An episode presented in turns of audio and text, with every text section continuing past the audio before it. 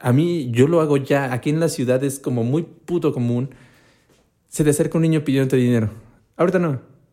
ni siquiera lo volteas a ver a los ojos, güey. O sea, ni siquiera volteo a ver al niño a los ojos o a la persona o a los que me pide dinero. Ya no porque es como tan acostumbrado de que te lo hacen, te lo piden todo el puto tiempo, que no puedes ponerte a, dar tampoco explicaciones a cada uno de ellos, ni ponerte a darles dinero a cada uno de ellos. ¿Y en dónde duermen?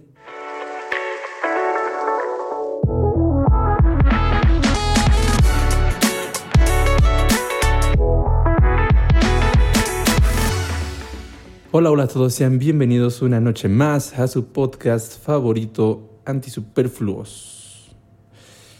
Hoy es miércoles, miércoles de película. Me encuentro con el buen Emma y vamos a hablar de una película. Oh. ¿Qué tal, Emma? ¿Cómo estás? Puras, puras sorpresas en esta intro. Eh, sí, no mames, nadie se esperaba eso, Ni que estuvieras aquí, güey. Ni que, habláramos de película el miércoles de película. Me encuentro muy bien, amigo. Muy, muy bien. Chingón. Para que no lo sepa, hace unos días fue el cumpleaños del buen Emita. Y por ende vamos a poner las mañanitas en versión cepillín en la edición. Entonces finge que las escuchas, Emma.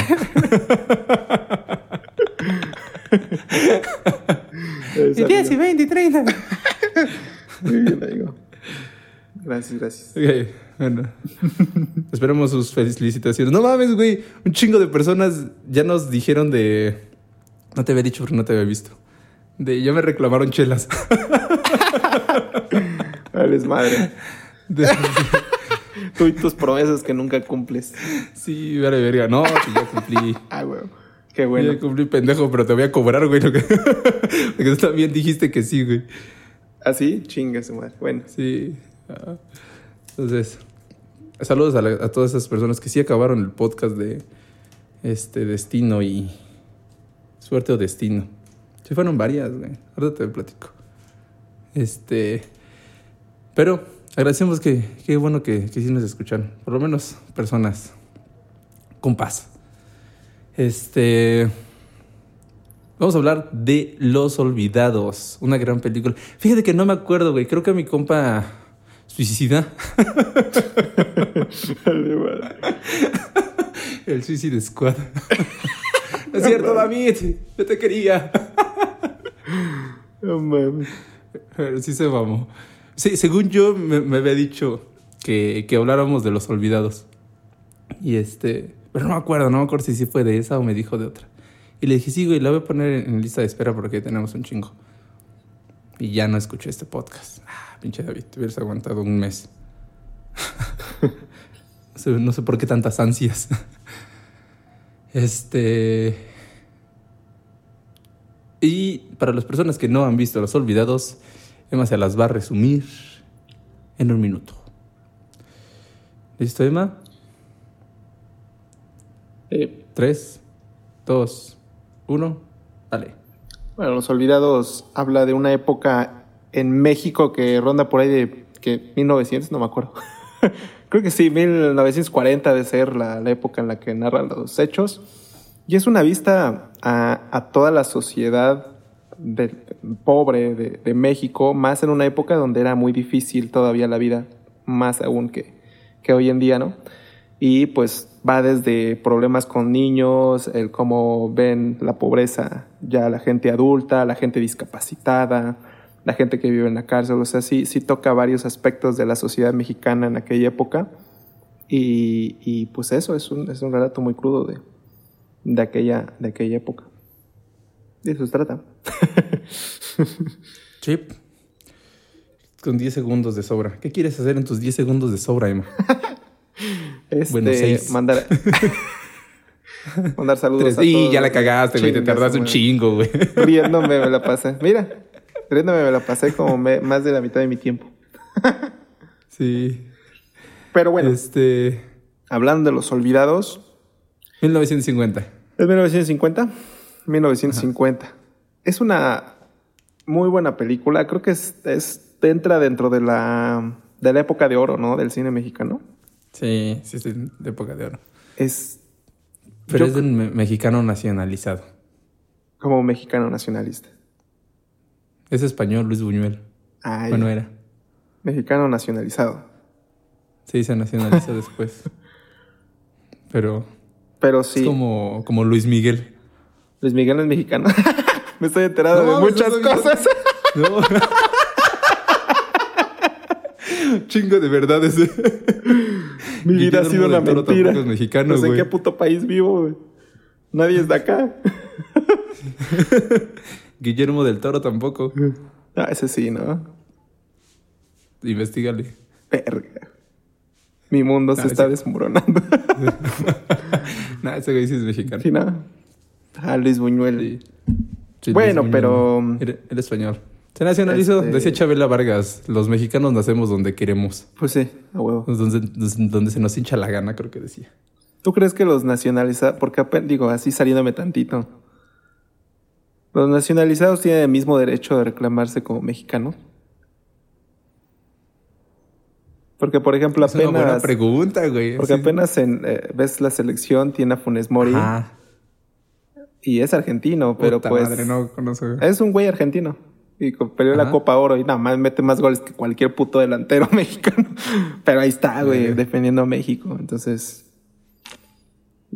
yo apoyo eso, pero pues hay mucha gente que sí se emperra, ¿no? Que no, que no sean mexicanos. El pincho Hugo Pues no sé Sánchez le si- mentó a la madre al Tata Martino porque dirige a la selección mexicana y no es mexicano. Pero bueno, mucho pedo. Pues no sé, güey. eh, En Francia, parte de. de Un chingo. No sé si sabes que ves que hay un chingo de negros. Y muchos los empezaron a nacionalizar por las Olimpiadas. Sí, Por las Olimpiadas empezaron a nacionalizar tienen a negros. muchos nacionalizados Ajá. Francia. Nada más para, para que fueran a, a, a competir y dejar el nombre de Francia en alto. Pero bueno, Creo que, de creo, creo que no, no. Yo creo que sí se deberían de poder llamar a sí mismos. Este. mexicanos. Creo que están en su derecho.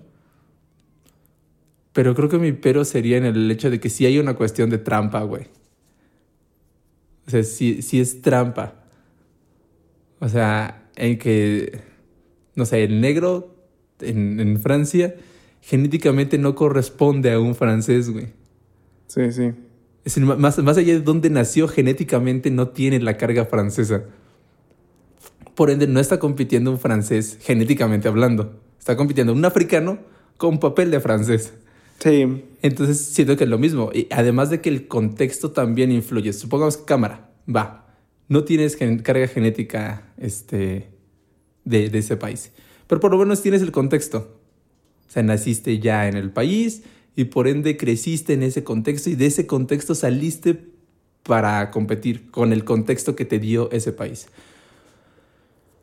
Pero si otro país te, te contextualizó y tienes genes de otro país, siento que sí es trampa. O sea, no está mal en cuestión de, de que, ah, no mames, no puedes llamarte, pero siento que sí es una cuestión de, de trampa, de decir, no mames, es como... sí, a nivel competitivo, Es- pues sería. Ajá, Sería, debería ser puro.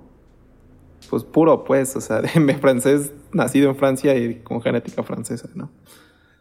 Yo lo pensaría así para que fuera. O, o pon tú que dices, cámara, un, sí, o sea, un papá francés, otro africano, vamos mezclando, cámara. como Ah, pero ya, poco ya es parte de, de Sí, la sí, pero población ya, ya francesa. tienes cara genética. De otra manera, pues es, es que sí, es un africano, güey. A mí, tanto en contexto como en sangre, es un africano. Sí, a lo mejor en el alma se siente mexicano porque los mexicanos nacemos donde se nos hincha la gana, pero es genéticamente y, y este, mentalmente es un africano. Ese sería mi pero, güey. Por Entonces, ejemplo, en el repito, caso de, para- de Luis? Miguel, es trampa que tengamos un cantante tan bueno como Luis Miguel. Pues es que yo no podría decir que nosotros lo tenemos. Bueno, es que es, el orgullo mexicano de decir que tienes... al- Es como decir Juan Gabriel, ¿no? Y tener uno de los mejores Ah, pero Juan Gabriel Juan cantautores. Ah, pues es Juan Gabriel. Pero, él sí es de Ciudad de pero te da como el orgullo de decir, a huevo, tenemos al mejor cantautor del mundo mundial. Eh, Pero Luis Miguel, pues, podríamos yo creo que lo no. mismo. Yo, yo, yo no puedo- o sea, yo admiro a Luis Miguel así muy cabrón. La, la neta, yo soy, yo sí podría considerarme fanático de Luis Miguel hasta cierto punto. Y sabes que no soy fanático de nada. Este, Pero si de algo así más que de otra cosa sería de Luis Miguel, güey.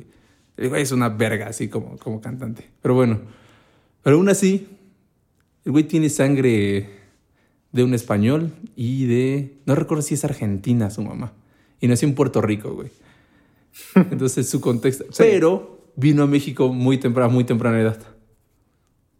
Por ende, su educación también tiene mucho mexicano, ¿no? ¿Cómo, cómo? También su educación ha de tener muchos toques mexicanos en cuanto a su educación musical, ¿no? Sí tiene como, como ese contexto de, de, mexicano. O sea, porque sí creció acá. O sea, llegó acá creo que a los cuatro años, güey, un poco así. Entonces, por lo menos ese lado sí le podrías dar a Luis Miguel. O sea, sí, sí, sí tiene ese contexto. Sí creció acá, sí estuvo en escuela pública, sí lo bulearon, güey. O sea, sí. sí. Sí, sí, sí estuvo, sí estuvo en ese pedo. Su papá le pegaba a su mamá, güey. No, güey. Mexicano puro. Mexicano puro, güey. su papá era alcohólico también, güey. Verga, güey. No, pues sí. Sí, no, no, sí, sí, el güey traía así. Lleva el no mexicano en la sangre. Sí, bueno, la sangre no, pero Entonces, toda la cara. Entonces, por eso, güey, en el carácter sí, sí, el güey tenía el pedo mexicano. Y Luis Buñuel. ¿Y Luis Buñuel? No, Luis Buñuel sí fue, lo mandaron a la verga de, de España, por lo que sé. ¿Ah, sí? Según yo fue, sí, fue como en este pedo de... 1950 hubo pedos en, en España, ¿no? De, en cuanto a una dictadura. 1900, no sé, güey. Según no me sé sí. ni la historia mexicana en esa época.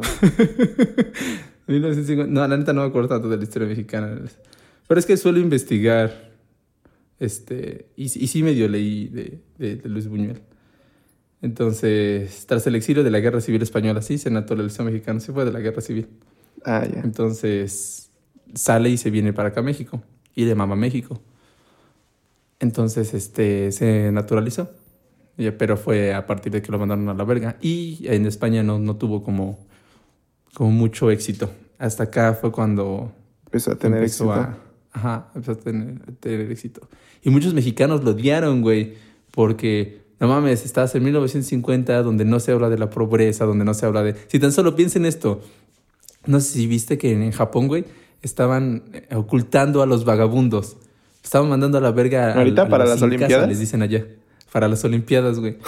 y, y, la gente se, se, se indignó bien cabrón este, por eso, por, porque estaban ocultando a, a, ese pedo y porque no querían dar esa imagen a, al, al, mundo. al mundo. Y entonces llega un español, güey, y te graba toda la pobreza, güey, y te graba todo cómo está sí. la raza. Lo, es que acá ni cómo ocultarlos, güey. Tienes que poner Ajá, una sábana sí. a todo México, cabrón. sí, güey, pura pinche pantalla verde así para meter. pues sí, güey, ahora sería México. Para una película así. y, y este... Y entonces se emputaron bien cabrón con, con, con, Luis Buñuel. Se emputan bien cabrón la sociedad, este, principalmente la clase media que, sí. que pues es la, la que generalmente tira mierda a ese pedo. Y este le tira un chingo de mierda a, a, a Luis Buñuel. Quitan la película bien rápido, en cartelera no se celebra, o sea, fue un fracaso así, culero hasta que internacionalmente se empieza a valorar. Y una vez que internacionalmente ya tiene, ya sabes, como buenos mexicanos malinchistas, que, que tiene buen... Sienten este... orgullo porque algo pegó Ajá. afuera. Ándale, exactamente. Y ya, porque eh, fue, ganó creo que al mejor director en Cannes, güey. O sea, en el Festival de Cannes sí ganó este pedos así así chidos. Estuvo nominada a varios premios internacionales. Pero el que me acuerdo es el de Festival de Cannes. Ajá, premios de Festival de Cannes al mejor director. Sí, fue. Entonces, imagínate, y vi que, que para hacer la película, que ya tenía un guion. Y por esa época también está Nosotros los Pobres. Pero Nosotros los Pobres representa a... a eso está chido porque fue un ejercicio que yo vi la primera vez que vi Los Olvidados, a ti ya te lo había comentado pero la gente no lo sabe. la primera vez que vi Los Olvidados fue porque una maestra de introducción a la música, hay una materia que se llama Introducción a la Música. Ah, ya había platicado de Introducción a la Música cuando hablé de, de mi profesor el cieguito. Este, pero el primer semestre estuve con otra maestra. Fue online la clase. Mi primera pinche clase online. Un fracaso, güey, la neta. Este, pero nos dejó de, en un ejercicio ver nosotros los pobres y los olvidados. Y como ver qué pedo con, con el contraste. No sé por qué, güey, era introducción a la música. No aprendí mucho de música, la neta, pero me hizo ver los olvidados y nosotros los pobres. Que nosotros los pobres ya lo había visto, porque pues Pedro Infante, ¿no? Y este. Y sí, eh, como tal, ves a los pobres de una manera como súper diferente.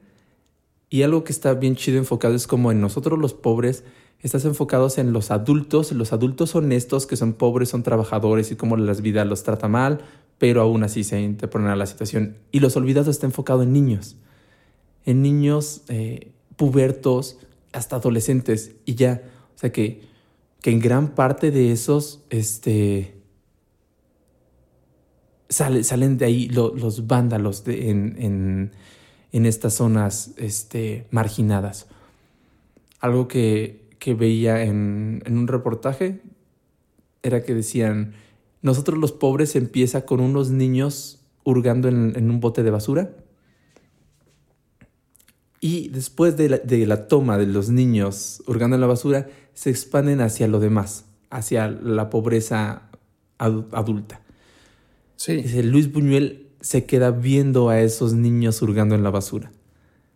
Y está bien chida esa analogía, la, neta está bien chida porque sí, o sea, nosotros los pobres es como, ah, sí, los pobres, el pobre siempre bueno, el pobre que se va al cielo, el pobrecito que sufre, pero que es honesto, que es honrado, que tiene todos los valores que la gente rica no tiene, bla, bla, bla, bla, bla, el pobre como persona buena.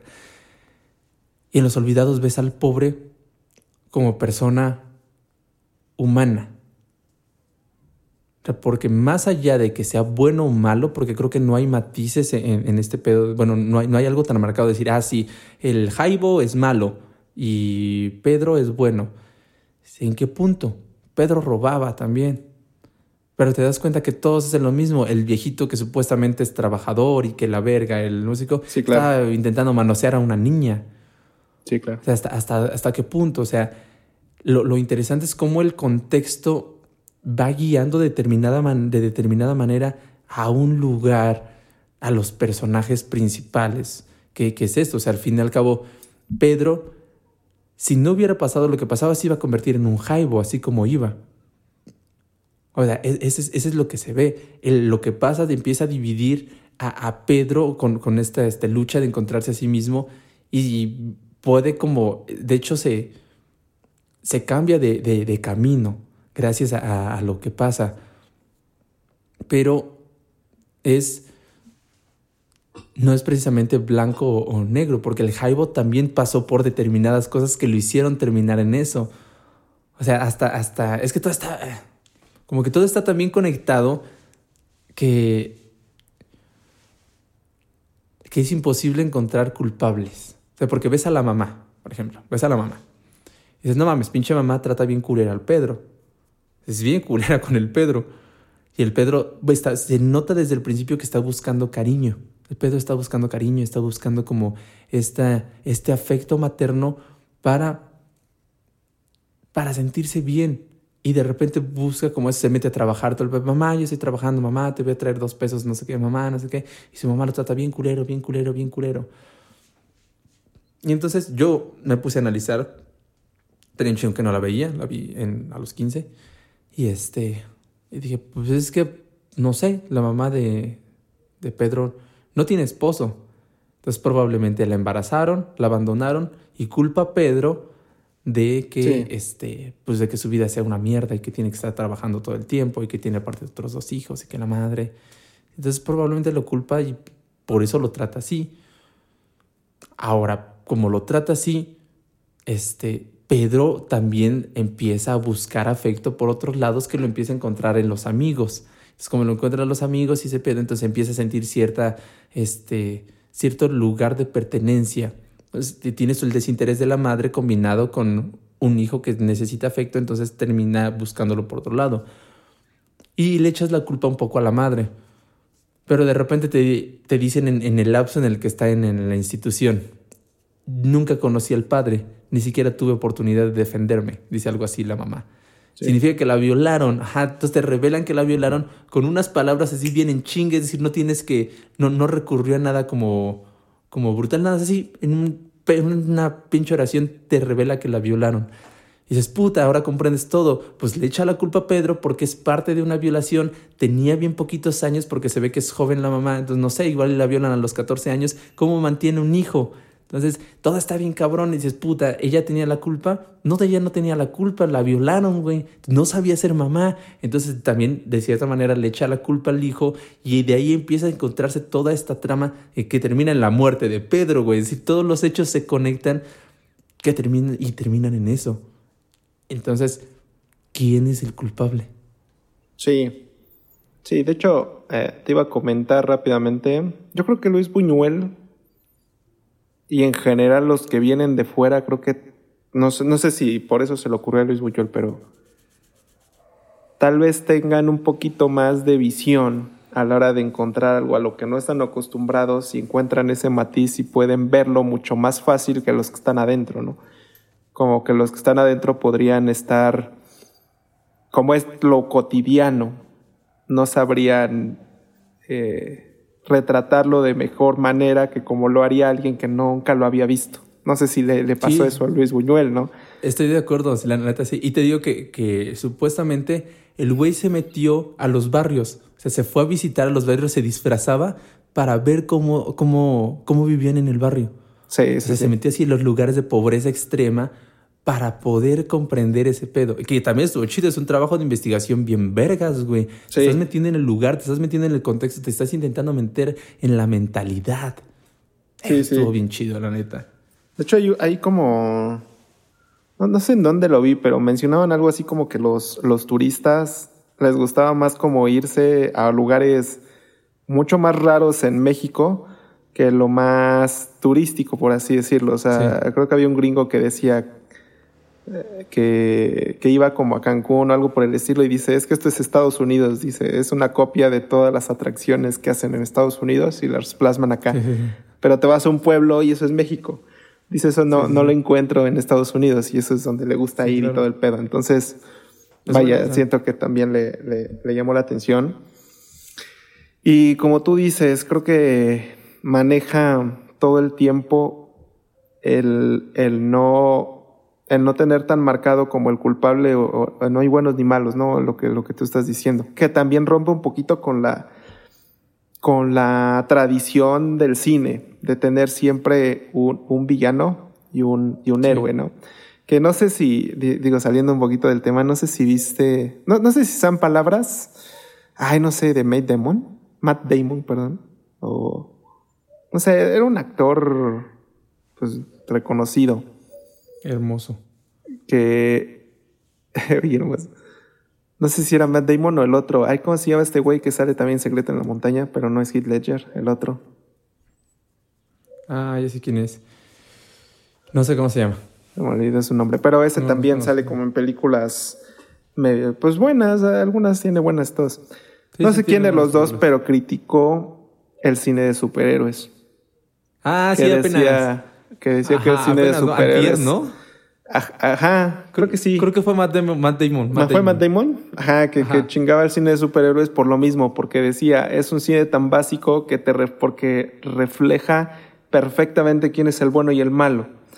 Entonces, la ya hasta le estás quitando eso. O sea, a él le gustaban como las de misterio, intriga, porque no sabes quién es el bueno y no sabes quién es el malo. Lo tienes que deducir viéndola analizando a los personajes, tienes que, tienen que desarrollar los personajes para que entiendas quién es quién, ¿no? Y en el, y en superhéroes es como de, ah, el de las macaritas es bueno y el de el fuego es malo, ya, chinga su madre. Entonces le, le, quita todo ese, ese misterio al cine. Y que es más o menos lo que pasa en Los Olvidados. O sea, le quita por completo quién es bueno, quién es malo, te quita referencias y por naturaleza estás viendo la película y como que quieres deducir quién es quién, ¿no? Y te encuentras con que nadie, nadie es bueno ni nadie es malo, o sea, son, son, son víctimas de las circunstancias que viven en, en, en ese México de, aquella época y pues no, no podrías culpar, o sea, no, no te sientes con la, con la autoridad de culpar a alguien de, de, de, que le haya pasado esto al otro, porque pues también tiene el, el por qué es así. Entonces ya, ya no sabes a quién culpar por las cosas, y eso es lo, eso es lo, lo cagado en, en, el México de aquella época. ¿A quién culpar de qué cosas, no? Es, está bien chido, porque de hecho así empieza la película. O sea, la película empieza con, con enfocando una gran ciudad de, no sé si sí. de Estados Unidos, de dónde, entonces dice, las grandes ciudades del mundo, que la verga, no sé qué, no sé cuándo, son hermosas, no sé qué, pero tienen una zona culera. Dice, todas tienen esta zona de pobreza extrema que ignoramos, que nos gusta dejar de ver. Porque eso es lo que pasa, la neta. O sea, mm, como mencionas, nos acostumbramos tanto, porque no sé si a ti te pasó, pero yo sí me pregunté, como de, chale, ¿sigue pasando esto? Como si, si sigue habiendo un Pedro y un Jaibo. Y dije, tiene que haberlo. Pero yo no me muevo en esas esferas como para sí, saberlo, no porque verlo, sí. no sé, ¿qué es lo que hacemos? O sea, a mí yo lo hago ya. Aquí en la ciudad es como muy puto común. Se te acerca un niño pidiéndote dinero. Ahorita no. O sea, ni siquiera lo volteas a ver a los ojos, güey. O sea, ni siquiera volteo a ver al niño a los ojos o a la persona o al, a los que me pide dinero. Ya no porque es como tan acostumbrado de que te lo hacen, te lo piden todo el puto tiempo que no puedes ponerte a dar tampoco explicaciones a cada uno de ellos, ni ponerte a darles dinero a cada uno de ellos. ¿Y en dónde duermen? Sí, sí, exacto. ¿A dónde, ¿A llegan? ¿De dónde vienen? Ajá. Sí.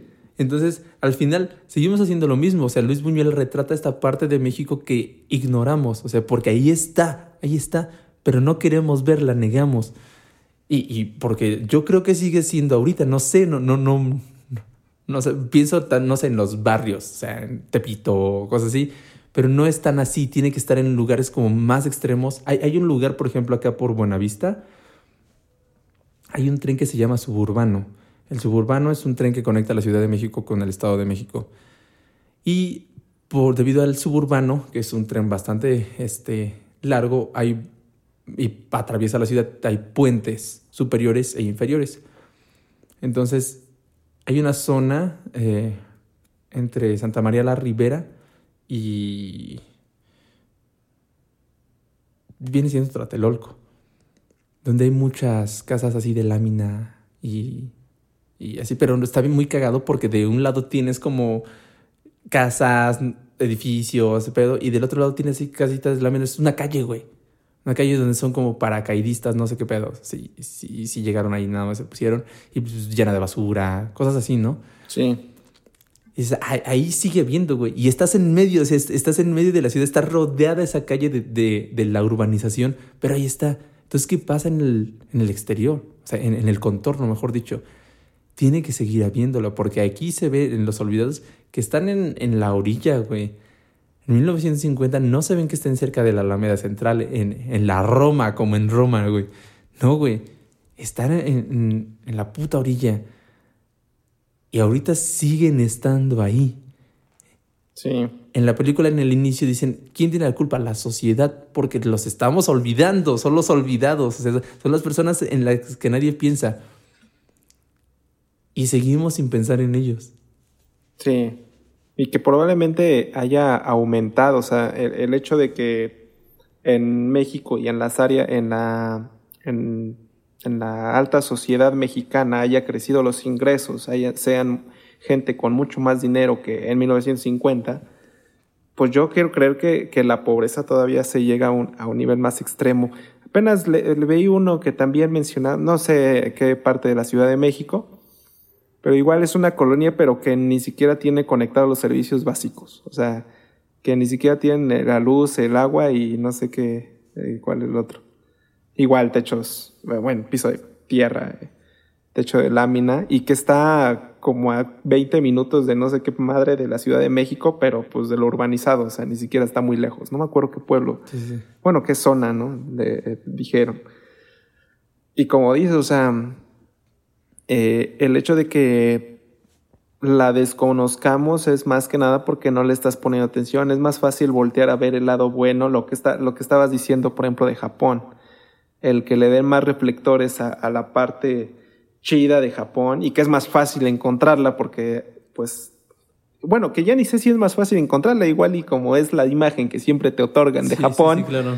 Pues entonces pareciera que hay muy pocos pobres, ¿no? Igual está bien jodido también. Yo, pero yo- no yo sabe. jamás, la neta, yo no hubiera pensado que había pinches vagabundos en Japón, güey. También ahorita que Así estás de- diciendo de que sí, estaban corriendo vagabundos, sí. dije, verga, güey, las- habían vagabundos Ajá, yo en también Japón. dije, no mames, ajá, si no mames, ¿a poco había personas sin casa? Pues no que viven en unos pinches tambos de, de dos por dos.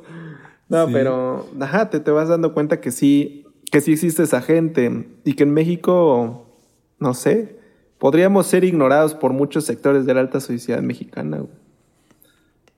Y si nosotros somos ignorados de esa parte, ¿por qué, por qué pasa? O sea, eh, eh, apenas lo de los que viajan en avión o, primera clase, ¿no? Los que se mueven por ese tipo de cosas y dicen, ah, pues ni sabía que habían unos que se iban en, con los pollos ahí en camionetas para llegar de México a, a Guerrero, Sí. ¿no? Entonces, so- son cositas que dices, ah, pues la gente que viaja en coche, pues dice, ah, el autobús, pero hay gente que viaja más culero, güey, ahí con el guajolote encima y la chingada. Entonces, Sí, sí, sí. no conoces esa a tu- parte. Tu esfera, claro, que como tal, eh, es que pasa lo mismo, empiezas a ignorar todo. O sea, regresamos a lo mismo. El hecho de que alguien se te acerque y no lo voltees a ver y directamente lo ignores, pues te hace que ni siquiera puedas ver cómo viene vestido, qué es lo que trae, cosas así. Entonces, si ni siquiera volteas a ver a una persona, a eso, pues tampoco vas a voltear a ver cómo la- las cuestiones Su de cómo se están transportando, cómo están viviendo, qué están Sí. comiendo, güey. No, no te pones a voltear ese a ver ese pedo. Sí, y más que tienes que, que moverte de, de tu zona, ¿no? Obviamente si estás eh, con- en constantemente en tu zona de tu transporte, en tu trabajo, en tu casa, pues no, no te da no te da chance de moverte hacia todas esas partes que Luis Buñuel, por ejemplo, hizo en su momento, ¿no? Que se fue a meter a los barrios y ver y ver cómo vivían. Sí. Probablemente sea Eso deberían ser los necesario. políticos. Sí, sí, es debe probablemente sea necesario lo que Ah, bueno, necesitara Ricardo hacer ya lo está haciendo. Ricardo. Pero sí, o sea, es que justamente lo que hace mucho coraje. Ricardo Anaya le, le- le da mucho coraje. Justamente Ricardo Anaya le da coraje cosas que somos nosotros, güey. O sea, ya ni siquiera la, la zona. ya ni siquiera la zona pobre, yo sí pensé eso. güey. Cuando estaba, estuvo de moda Ricardo Anaya, dije, no mames, si Ricardo Anaya hubiera pasado por mi casa en el 2000, si hubiera dicho, me da coraje ver tanta pobreza. Sí, güey, o sea, es que la neta está relatando vivencias de gente media, media baja, pero no baja, Sí, güey. O sea, sí, no, no, baja. la La, neta no, mierda no. de México no la fue a visitar Ricardo Naya, güey. No, la Entonces neta eso es lo, eso es lo cagado. Tiene zarape, güey, tiene zarape. El Sí. Dormía con un periódico, güey. El loquito. Sí, la neta sí, güey. Entonces, eh, eh, falta mucho que, que analizar en, esa, en esas áreas de, de México y que obviamente muchos políticos yo creo que la ignoran porque no, no tienen mucho que aportar, pero No tampoco les das votos. armas para, para generar. Sí, claro, aparte de que no representan votos, eh, el hecho de sacarlos adelante costaría dinero y no tienen mucho que aportar a la sociedad económicamente porque no son gente de muy pocos recursos. Este, yo creo que los ven como eso, como alguien difícil de sacar adelante. Pero es que son ta- es tan grande ese sector de la población. Yo no Que creo que los ven así. Yo creo que hay, hay una frase que dice cuando Ojitos encuentra al ciego. eh, Ojitos, para los que no han visto la película, es un niño que se encuentra eh, en un mercado triste, está llorando porque su papá lo deja ahí y le dice, espérame aquí, ahorita regreso. Pero el culero de su papá lo abandona. Entonces, Ojitos se convierte en uno de los niños vagabundos de ahí. No tan este, al 100, no se vuelve delincuente, pero sí se empieza a volver este, pues, huérfano. Y cuando se acerca el ciego, este, le dice, hay, hay mucha miseria, ajá, hay mucha miseria y las bocas estorban. Entonces, ¿por, por qué me abandonó mi papá? Porque hay mucha miseria y las bocas estorban. Entonces, si ves así como como la película, como regresando un poquito a los olvidados, cuando corre la mamá Pedro también es eso, hay mucha miseria y las bocas estorban. Mandan a la verga a los hijos, hay mucha miseria y las bocas estorban. Es eso, estorbas. O sea, si tú consumes alimento, estorbas. Creo que los políticos lo ven más allá de esa manera. Yo sí siento que sí lo verían como de, es que estorban, son personas que estorban. O sea, tienen boca que alimentar, entonces estorba. Son recursos que no tenemos, entonces estorban. Yo Sí, diría sí. que los culeros sí los ven así. Sí, no, o sea, son, son, son objetos. O sea, el punto con el que decía era más o menos dirigido hacia allá. O sea, el, el hecho de que representen un gasto que para ellos creen innecesario. O sea, es, es mejor apoyar a gente que, que creen que pueden darles algo de regreso a gente que, pues, no, no le ven futuro, ¿no? Y mejor prefieren eh, ignorarlos a ese sector de la población.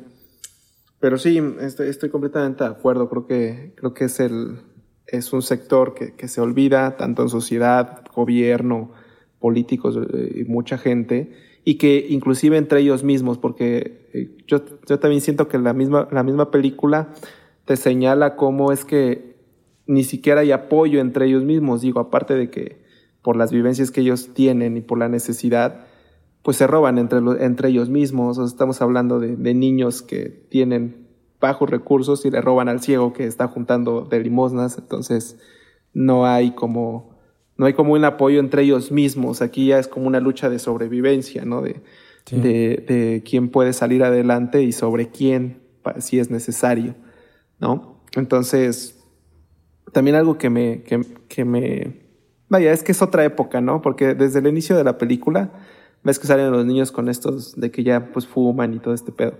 Ajá. Que es algo ya muy prohibido hoy en día, o sea, no, hoy en día no, no puedes ver Pero a no niños mames, fumando. piensa, piensa en tu época de la secundaria, güey. Pero, eh, sí, es exactamente. Pues es lo, lo mismo, güey.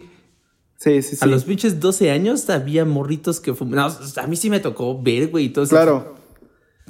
Pero ese era mi punto, o sea, la- las mismas reglas o, o- o la, la misma cultura que se está imponiendo hoy en día te hace ver o te hace ignorar más esos problemas. O sea, todavía esta película te decían, verga, hay niños fumando a esa edad, ¿no? Y, y para probablemente la gente que no sabía de eso, pues ya lo sabes, cabrón. Hay, hay niños sí, que están sí. en las calles fumando a esa pinche edad y con las nuevas reglas que ponen, pues te puedes hacer más ciego de eso. O sea, esos niños existen menos, ¿sabes? De como de, no, pues, ah, eso no pasa Esa en México es buena, porque... güey. Esos niños existen menos. Esa frase es buena. Entonces, hay, hay, hay también una, una ceguera de, de- por parte de, de la nueva sociedad que, que te impone la, la, la nueva cultura popular, ¿no? Las nuevas películas, todo este tipo de cosas. Entonces, eh, me gusta mucho que... Bueno, a mí me gustaba. Yo, yo, yo no siento... Obviamente hay debate, ¿no? En que fomente el uso de, de, de cigarro y de alcohol y todo eso. Pero el volver a ver cine clásico mexicano y poder darte cuenta de estas cosas que existían en esa época y que no han cambiado, porque no es como que puta, evolucionamos al primer mundo y ahora ya vivimos en, en otro país, no ha cambiado, entonces eh, es, es bueno, es bueno saber, es una forma de, de- de recordar que existe esa gente que se roban en los pueblos. Eh, hay, por ejemplo, la escena de, de- de los niños que están saca- que está sacando a su, a su papá borracho de las cantinas, que Sí. Güey, eso es algo que también sucede y sucede muy común. Este, ya ni solo de eso, sacarlo de los tables y moteles y pendejas por el estilo. Entonces ya, ya, ya es algo que igual ignoras de, de ciertos niños y que pues ha de ser bien cabrón, ¿no? Vivir en, en eso. O sea, ya deja tú los vicios que, bueno, pues ya los elegirán. Pero el que vivas con un padre alcohólico que golpea a tu madre, que tengas que ir por él, que probablemente tengas que tú hacerte cargo de muchas actividades porque tu padre no, no tiene la no capacidad de hacerla, comer, güey. O sea, que no tengas para comer. tengas que O sea, trabajar sí. todo el puto día, no puedas aprender a leer y escribir. O sea, sí, es una joda, güey. Sí, y, y más también refleja eso, ¿no? La, la vez de que va la... Por eso te digo que, que justamente en toda- todas las cosas que quiso retratar Luis Buñuel en la película, las fue, diseñó una historia y las fue acomodando de tal manera que pudiera abarcar todas, ¿no? Porque también lo de, lo de la falta de, de gente letrada lo, lo menciona cuando, cuando va a firmar, ¿no? Algo por el Sí, estilo, sí. la mamá de la mamá Sí, de que se Pedro. va a quedar el niño. Ajá. Y que le dice, no, pues que firme aquí o no sé qué madre. Y, y, ah, es que no sé escribir. No, pues pongan una X y a la chingada. Y que muchas firmas así están en las personas de antaño. O sea, nada más ponen simbolitos y listo porque no saben escribir ni su nombre. Entonces, es, está muy cabrón. Lo, relata, relata mucho también estas, esta medicina alternativa con limpias y palomas y la chingada. O sea, como no, no también están un poquito alejados de, ese, de esos beneficios de salud, pues ya es, eso es lo que, lo que hay. Y que hay muchos países, fíjate que hasta eso México no está tan atrasado. Apenas vi uno, salió, de hecho salió, lo subió Luisito Comunica. Pero subió, me llamó mucha la atención porque hablaba de odontólogos. Ajá. Pero hablaba de odontólogos en Pakistán. Me parece que era en Pakistán. Oh, la verga. Y eran, y eran odontólogos callejeros que te hacían reparaciones así, literalmente en la calle y Ah, te la metían la mano así, sin guante ni Ah. nada. O sea, te agarraba una pinche masilla, pum, te la probaban los dientes, Barro. movía con no sé qué madre y pum, te ponía ahí tu diente postizo como una medio plaquita y vámonos. No sé cuánto te cobraba bien barato, ¿no? Pero mucha gente así formados para, para cosas por el, para que les pusiera provisionales de dientes, todo el pedo. Pero así en la calle a la chingada. Sí, sí. Entonces, vaya, es, es muy, muy cagado cómo también lo manejan en, otro- en otros países, ¿no? Y que en México, digo, no, no se ve eso. Estamos o sea, sí, avanzados. sí, Estamos avanzados. un poco más, un poco más que esos países. Somos Es que primer sí hay- mundo en el mundo de la odontología. El mundo de la- No, sí, es que sí está, sí está muy. La neta valoras eso, porque te das cuenta que inclusive México tiene hasta como un bono en eso. Hay, hay un poquito más tecnología que otros países y no está tan caro como países del primer mundo como Estados Unidos que, que por esa tecnología cobran sí, no mames, está bien cabrón. ¿no? millonadas, o sea. Entonces sí hay un bono ¿no? que muchas veces no se, no se valoran en México. Pero sí, eh, yo creo que en general la película habla de eso. Yo creo que los olvidados, los principales olvidados son los jóvenes de aquella época y lo menciona Sí. el, el cuidador este del, del pues que es como el director un- de la escuela. el director de esta escuela lo, lo menciona como que es eh, los jóvenes que siempre lo hemos sabido, los jóvenes son el futuro de este país y que son los que más se olvidan, ¿no? Son, los olvidados son los jóvenes de la época y que eventualmente todos vamos a pagar por olvidar a esa gente, ¿no? Sí. Y, y que lo claro. están haciendo. O sea, lo que lo estamos haciendo inclusive hoy en día. México está pagando todos juntos el hecho de haber olvidado a toda esa gente. Entonces sí. Sí. Y así como vamos a pagar, por ejemplo, el hecho de haber estar olvidando ahorita a los niños que están en pandemia, ¿no? Sí, por Igual va, a pasar. Ok. Escena favorita, Emma. Nuevo, nuevo apartado. Apartado. Nu- nu- nueva sección. A ver, dila tú porque no la, no la pensé. Tú ya la pensaste, supongo, así que di tu escena. Ya, sí, yo siempre, ya sabes que siempre tengo mis escenas favoritas. Este. No mames, el sueño, güey. sí, sí, sí, ya, Cuando ya. Pedro sueña, güey. Empe- Empezando, a mí me llamó mucho la atención como una, ¿cómo hicieron la cámara lenta en esa época? No sé cómo se hacía la cámara lenta en esa época. Se ve bien fina, güey. Se ve bien chida. Sí. O sea, actualmente pues, son los fotogramas por segundo, no fotos. Pero no sé si en ese momento, o sea, entre más fotogramas tomes de, en un segundo, más fluida va a ser tu cámara lenta. El mínimo para, para que se vea fluida una, una imagen es 28 fotogramas por segundo, si no me equivoco. Es decir, para que tú puedas ver como el movimiento bien de... Son 28 fo- fotogramas por, seguro, por segundo. Pero esa cámara lenta... No sé cómo le hicieron, güey, pero si tuvieron que ver rifas. No, no, no sé cuántos fotogramas por segundo grababan. No sé si grababan en fotogramas por segundo. Sí, no sí. sé cómo grababan en, en esa época como para hacer. Pero esa cámara lenta está bien chida. Además de que todo lo que tiene que ver, ¿no? O sea, como marca el cambio de, de, de, de imagen, bueno, de, de, de, de mentalidad en Pedro a partir de, de que se muere este güey. O sea, marca la lejanía con su madre, lo que busca de su madre, cómo el Jaibo se empieza a meter en su vida.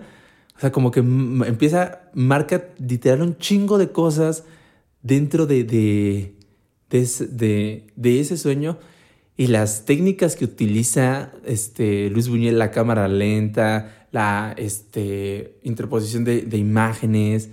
O sea, de repente utiliza como ciertos recursos de, repetición, o sea, se empieza a repetir un movimiento medio, medio brusco de, del Jaibo y del Julián, ¿cómo se llamaba el que se murió? Sí, creo que sí es Julián. Ok, bueno, el que se murió. O sea, como que utiliza esas cosas, agarra, por ejemplo, la, la, mamá un cachote de carne así crudo que se los va a dar a... que se ve medio cerdo el asunto, gallinas volando, güey. No mames, está bien chida esa escena. Está bien chida, está bien realizada, tiene un chingo de mensaje. Y, no mames, está como, no, e, esa escena sí me mamó, güey. Sí, cuando yo la vi, yo dije, no mames, este güey está, está en otro nivel. Pensó bien cabrón ese pedo porque mete una escena completamente eh, abstracta. Bueno, no completamente, pero sí más, más abstracta, no, no, no tan literal. Hacia, en una película en 1950 que la película pareciese que no va dirigida hacia ese, hacia ese, ese rubro, pero encaja perfecta. O sea, queda bien la imagen, no, queda bien la escena, no es, no es como, no es forzada. La neta me, gustó un chingo esa, escena. Por eso tenía que inventar esta nueva sección. Yo creo que por técnica también me quedaría con la escena que tú dices creo que sí, analizándolo como, como tú dices, la, en la época, y de hecho me gusta ver mucho el cine de antaño, porque como que e, es, este, no es fácil de ver cómo hacen las cosas, pero es más palpable el esfuerzo que hace la gente por hacer reales esa, esa, esas escenas. Como que hoy en día ya como que te vas con la finta de, mm, a lo mejor lo hicieron en computadora, ¿no? Ajá, sí, sí, sí. Pero antes es como de, a ver, 50, no existe computadora, ¿cómo hicieron esa madre, no? ¿Cómo aplastaron a ñoño? Este, ¿Cómo aplastaron a ñoño? ¿Cómo flotaba el chavo? Cuando el chavo aparecía con el chapulín colorado al mismo tiempo, güey. ñoño y el señor Barriga, güey. Es como... ñoño y el señor Barriga, güey. O, la Popis y Doña Florinda, güey. Ah, pura pinche modernidad. sí, yo creo que por técnica me quedo con eso, por, por lo que me transmite. No sé, no es una escena, pero es, es toda esta parte desde que, desde que Pedro sale de la escuela, desde que le dan el dinero para ir a comprar, no sé qué, unos ah, cigarros, no, sé qué chingados. Este, y le da. 50 Vaya, como que, como que siente que no, como que siente que está encarcelado el, Pedro y para hacerlo, para que sacarlo de esa idea, le otorga estos 50 pesos para que le salga a comprar eh, los cigarros y que le traiga el cambio. Y entonces como de todo, como bueno, su, su compa del, del, director dice, no, ese güey se va a pelar con el varo y dice, pues es que si no tienes fe en él, lo que necesita es que alguien tenga fe en él, ¿no? Y si tú no tienes fe eh, eh, en él, pues nada, nadie se la va a otorgar. Es el único que lo está otorgando. De, hecho, le dice, le dice algo como: si aplica esa técnica con todos los. Este, con todos los niños, le va a salir cara. Y entonces le dice: no es necesario para todos los niños. Cada, cada niño es un problema diferente. Porque yo la noté porque dije: no mames, pinche. O sea, hasta este pedo psicológico que ya tenían de, decir, sí, es, cada niño tiene un problema diferente, porque lo que dice, cada niño tiene un problema diferente y, no se debes abordarlos de manera diferente. Sí, claro. Este niño lo que necesita es que crean en él. Correcto. Sí, entonces le, otorga esa confianza. Aparentemente Pedro va a ser lo que, lo que pensábamos, ¿no? De que iba, iba a transarse la lana y se iba a ir por ahí. Pero pues me parece que a medio camino es cuando... buena onda.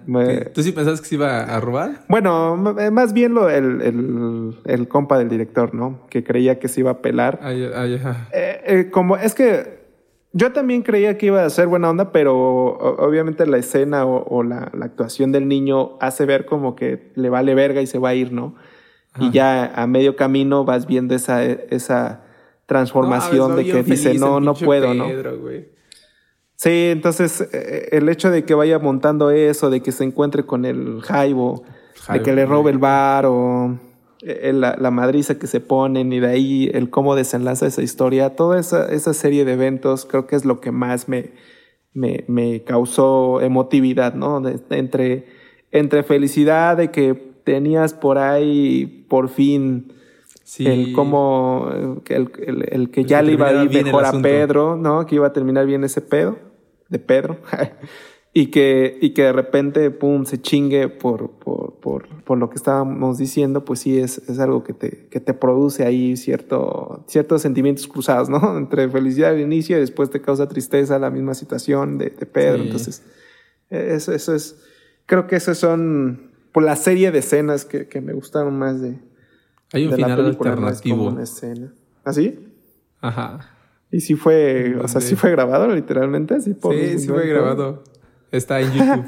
Ajá. En donde el, todo pasa igual hasta la escena de donde llega eh, Pedro al, al granero.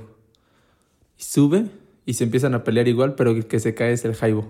El Jaibo se muere. Pedro sobrevive le quita los 50 pesos y regresa al instituto todo feliz. Entonces, pero no hubiera tenido el mismo impacto. No. La neta, el final así como quedó, no mames, quedó bien chido. Y fíjate que al final, al final, para los que no han visto, vean la película, no mames, vean la pinche película. Eh, al final Pedro se muere, el Jaibo mata. Ah, ya se los spoilé. si no lo habían visto, ya valiste verga. Si no lo habían visto desde los cinco minutos, spoileaste. Ya habías dicho que Pedro ah, se había muerto. Así. Ah, ya saben que acá hay spoilers, es inevitable. este.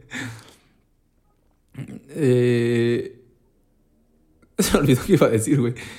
Pedro se muere. ah, ya, ya, ya. Y, y, lo encuentran, este, el Jaibo huye, lo encuentran el abuelo dueño del granero y la morrita, que no recuerdo cómo se llama la morrita. Este.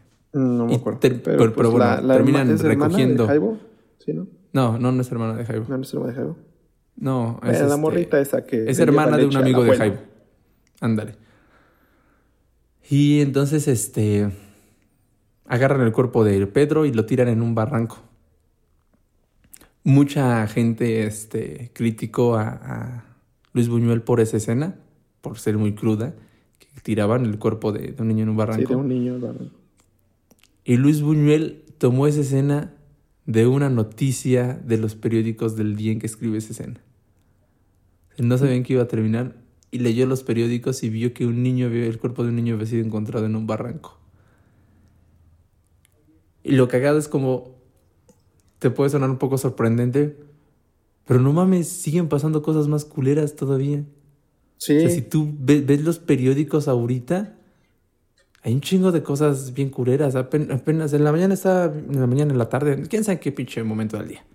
Este, me apareció en Facebook que encontraron restos de, este, varias bolsas con cuerpos, o sea, restos de, de cuerpo en, en el Estado de México, no sé en qué parte, no me acuerdo en qué parte.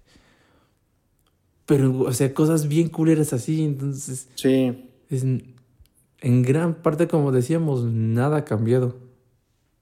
Sí, pues es que eh, eh, lo, lo, lo, que te mencionaba un poquito al inicio, ¿no?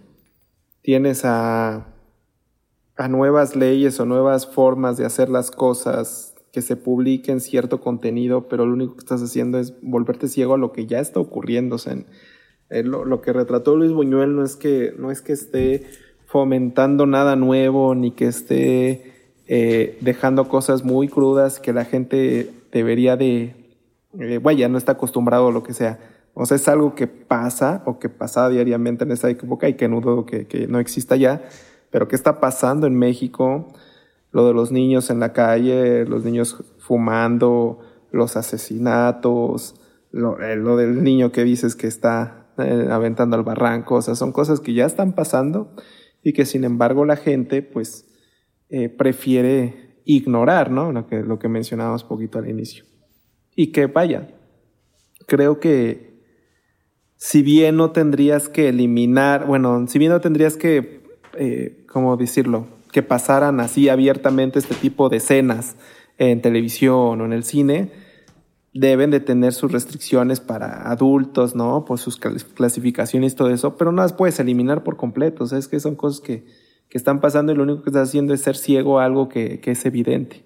Es que, yo siempre estaba a favor de que sea yo siempre he estado a favor de que al hecho de evidenciar las cosas como están ocurriendo, yo creo que también obligaría o sería una forma de, de, insistir y obligar a, a, los que deben de corregir esos problemas a que no se les olvide, o sea, que la gente lo recuerda, lo vive y está inconforme con eso y que puedan hacer algo al respecto. Porque si la gente olvida, pues ya, ¿para qué le muevo si de por sí la gente ni se acuerda, ¿no? Entonces, es algo que sí, de, sí, sí deberían, creo yo, de seguir, con sus restricciones de edad y lo que tú quieras, pero sí, no, no, podremos, no podemos ser ciegos a, algo que, que está ocurriendo.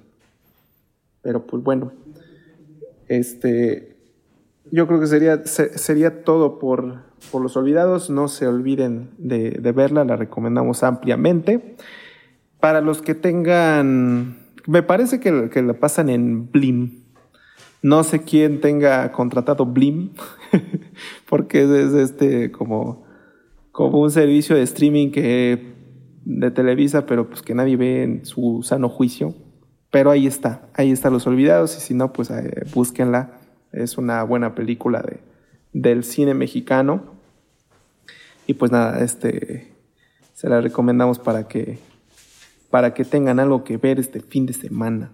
Sí, es una súper, súper, súper película. La tienen que ver de a huevo. Y este, sí, inevitablemente, creo que yo también estoy a favor de, de que se tienen que, tienen que aparecer esas escenas, principalmente porque si no pasa lo mismo que pasó en los años 50, el hecho de que se intentó censurar esta película porque no representaba lo que querían que representara, es decir, lo que la mayoría de gente quería que representara porque no representaba este México bonito, porque no representaba este México colorido, este México de rancheros y de mariachis que todo, todas las películas mexicanas este, nos enseñaban. O sea, simplemente por eso se censura, pero lo que se está censurando es la realidad. Y ese es el pedo. Y es algo que, que regresamos como a lo que mencionabas de Matt Damon, que tú al censurar, bueno, que al tener también estas películas como súper básicas, ya no tienes películas que hablan de la realidad, que era lo que decía Matt Damon al hablar de estos personajes, porque sí, como tal, no hay personas completamente buenas, no hay personas completamente malas. Tú lo mencionaste, son personas que, o somos personas que somos víctimas de nuestro contexto en gran parte. Entonces, el censurar estas películas, el prohibirlas, hace que en verdad sigamos olvidando y que nosotros también como sociedad intentemos a lo mejor, no sé de qué manera, güey. La neta creo que sería un tema para hablar en otro capítulo. No sé de qué manera podemos nosotros dejar de olvidar ese este sector de la población, sí. Pero bueno, así como dijo Emma. Muchas gracias por... Así es, muchas gracias por... muchas gracias por ponernos atención un día más. Esperemos que les haya gustado este episodio de, la, de, esta película. Eh, recuerden que el viernes tienen un nuevo episodio de un tema libre que eh, platicaremos en su momento. Recuerden que nos pueden mandar eh, lo que ustedes quieran, sugerencias, saludos o lo que quieran al correo de antisuperfluos.gmail.com y también a la página de Facebook Antisuperfluos. Y también ahí regularmente subimos ahora ya. ya, ya, ya, ya, este, ya. Eh, avisos de cuando tengan un nuevo episodio para que puedes estén al tanto de cuando, cuando nosotros subamos un nuevo capítulo. Oye, ¿y si revisas los mensajes? Este, no sé cómo revisar los mensajes. tu novia mandó mensaje, güey, hace. Sí, es lo que, lo que. Es que, ¿sabes? Mira, yo estaba en Facebook, me dijiste, y yo creo que como a los dos, tres días me salió una notificación y decía, tienes mensajes de superfluos que no has leído, no sé qué. Y dije, ah, güey, y lo abrí. Pero solo así, güey, no sé cómo los abres de otra manera. Y luego me explicas. Luego te explico. Bien, les mandamos un abrazo a cada uno de ustedes y los vemos el día viernes. Bye.